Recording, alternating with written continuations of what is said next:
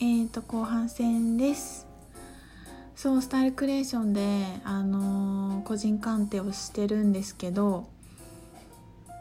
今回はみんなの、えー、と旦那さんパートナーの名式も一緒に出すっていうのをやっていてでこれなんか前前前もこの1期の時のスタイクエスチョンの前にもラジオ私撮ってるんですよねでこのなんか似たような話してる回があるんですけどこのねスタイルクエスチョンが後半戦に入ってきた時にこれをやるっていうのがすごい大事なポイントで私の中では。でこの個人鑑定を初めての人に私鑑定とか名式出すっていうのをあんまりこうすることにこうパッションを感じないタイプでなんでかっていうとその,、まあ、その方と例えばあの生年月日をいただいてこっちで鑑定して当日あなたはこうですよって聞くっていうのは結構まあ一般的にあると思うんですけどあんまりね面白いなって思わないんですよ。でどっちかっていうとこの私のホールドの中ですごくいろんなことを一緒に学びを深めていって自分のアクションとか考え方とか癖とかもう意識の方向性が変わった変わってきたなっていう実感がみんな何回かやるとあ合ってくるんですよね。でその合ってちょっと変わってきたなとか私前がだったらこうだったのにすごくこういう風になってきたっていうのを感じたところで、えー、と鑑定してもらうとあのーなんかこう言語化できなかったものが星として全部見えてくるんですよ。私こういう風だなって思ったけどこれってこの星だったんだとか私こういう考え方だなとかそのスタイルクエンションのメンバーの中でもこの子と比べると私ってこうだなとかこの子と違って私はこういう風だなとかやっぱりこうお互いのシェアリングの中で自分と他人がいるからより自分が濃く見えてくるっていうところを感じた上でさらになんかこうそういう名式とかホロスコープに浮かび上がってくるところとちょっとこう答え合わせのようになるような感覚があってでそこがやっぱり自分の中であこういう性質を持ってるからこういう風になってるんだなっていうのがねあの言語化できてすごく整理されると次何かがあってもパターン化しにくくてすごいね楽になるんですよね。だからすごい面白くてこのタイミングにやることにすごく私は意味を感じてるんですけどで私の方もみんなと何ヶ月か一緒に過ごしてあこういう癖があるんだなとかこんな風に変わってきてるねとかすごい現実変わったねとかいうことをシェアリングした上で見るから私もすごくより深い鑑定ができるしすごくね面白いなと思ってるんですけど。でね今回ねあのなんか私ネットフリックスでずっと滑らない話見てたんです。ちょっと前。そうなんか見すぎて見すぎてちょっと影響されちゃってんのかもしれないんだけどもう市中水明4見てるとさやっぱすごいみんなユニークなんですよ。本当にやっぱ全員ユニークですっごい面白いんだけど面白くてそのなんかこう鑑定全部して一言でその人を表すっていうのをなんか書きたくなってきちゃって書いたんですけど例えば私とかだと,、えーと、ヒステリック天然策略師って自分のことを思っててで要はどういうことかっていうとあの合剤っていうね市中水明で合剤っていう星があるんですけどあの別名は天然策略師なんですよ。でどういうことかっていうと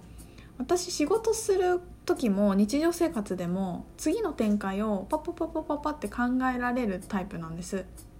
前者後者で言うと前者だし何ていうのかな。うんと計画立てが自然に立つ人。考えなくても自然に立つ人。これをこうしたらこうなるじゃんってことは次こうなるじゃないですか。だからこれ用意しといたらこの日にこうなってスムーズだからああの人に連絡してこうみたいのがこうボボボボって出てくるんですけどこれが自分の質だってことが分かんなかったんですずっと。それは人間はみんな普通そうだと思っていてだからそこの計画ができない人の気持ちが全然分からなくてえなんで普通にこう考えたら次こうなるって分かるじゃんみたいな。なんでそこ考えてないのみたいなこととか。なんでここここれがこうってことはこっちもこうってつながるじゃんみたいなのがなんかこうそれが自分の質だとして捉えてなくて人間はみんなそうっていうふうに思っちゃうとできない人のこと責めたりとかえなんでこんなにこの人バカなんだろうって思っちゃったりとかするんですよ。それ単純に個性で理解し合うポイントでしかないのにそうっていうことがなんかその天然策略師なんだっていうのを講座持ってる人私それがど真ん中なんですけど分かった時になんかもうこれ自分の個性で質だったんだっていうのをすごく納得したからこそその考え方が私ができることが、えーと、みんなの助けになるんだっていういう意識でいられるようになってあじゃあこういうふうにしてこうしてこうしましょうって自分が割と何ていうのかな次の展開を話す人になれたんですよね。でそこを考えない人に何かを伝えることもできるしそうじゃないその考え方をしない人に対して責めることも全くなくなったしただの違いでポジションが違くて私がそれややるやれちゃうから他の人やらなくていいんですよね。同じことできる人ばっかりいっぱいいたって偏っちゃうだけだからなんか必要ないんですよね。なんかそこがすごく分かってきたっていうのがあってであとはこうすごい小さいことにこだわったりとかすごい小さいこと本当は気になっちゃってたりとかうんともう私ね小中学生の時とかなすごいき口きつかったんですよ。でももっと遡るとめちゃくちゃ引っ込み思案でもうあの何授業中に当てられたら声が出ないぐらいの静かな子だったんだけどなんかねあるタイミングを境になんかみんなの前に出ていく自分になっていくんですけどでその後そこがこう表現できるようになった後にすごくこうなんかね人のことをわーって言うようになったの。自分のこともすごい言うし、ね、それはいろんなものが見えてるんだけどエネルギーの使い方が分からなくて気になるところをひたすら言うっていうことでしか エネルギーの循環ができなかった時があって多分思春期ちょっと前とか思春期の頃とかかな。でそれってそれもそのさっき言った召喚っていうのは傷に感って書くんだけど召喚持ってる人はえーと、なんかね古いや古いやつだと召喚持ちの人は大体美人で毒舌でヒステリックです。で人間関係がうまくいかなくて悩む人が多いって書いてあってめっちゃ納得しちゃって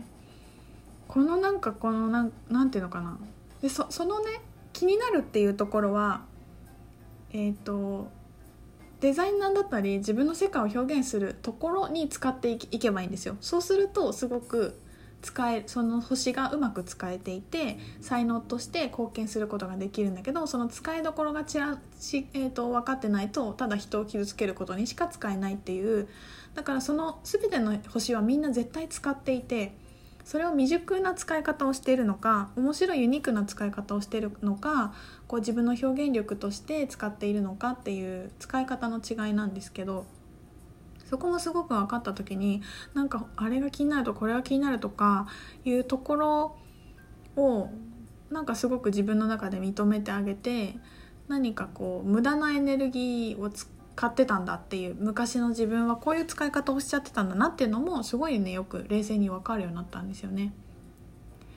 なんかねそのやっぱ言語化してこういう風になっちゃうんだな私ってこういう風になりがちなんだなっていうのが分かるとやっぱりすごくなんかホッとするしますよね。でなんかね間違った使い方間違ったっていうのかな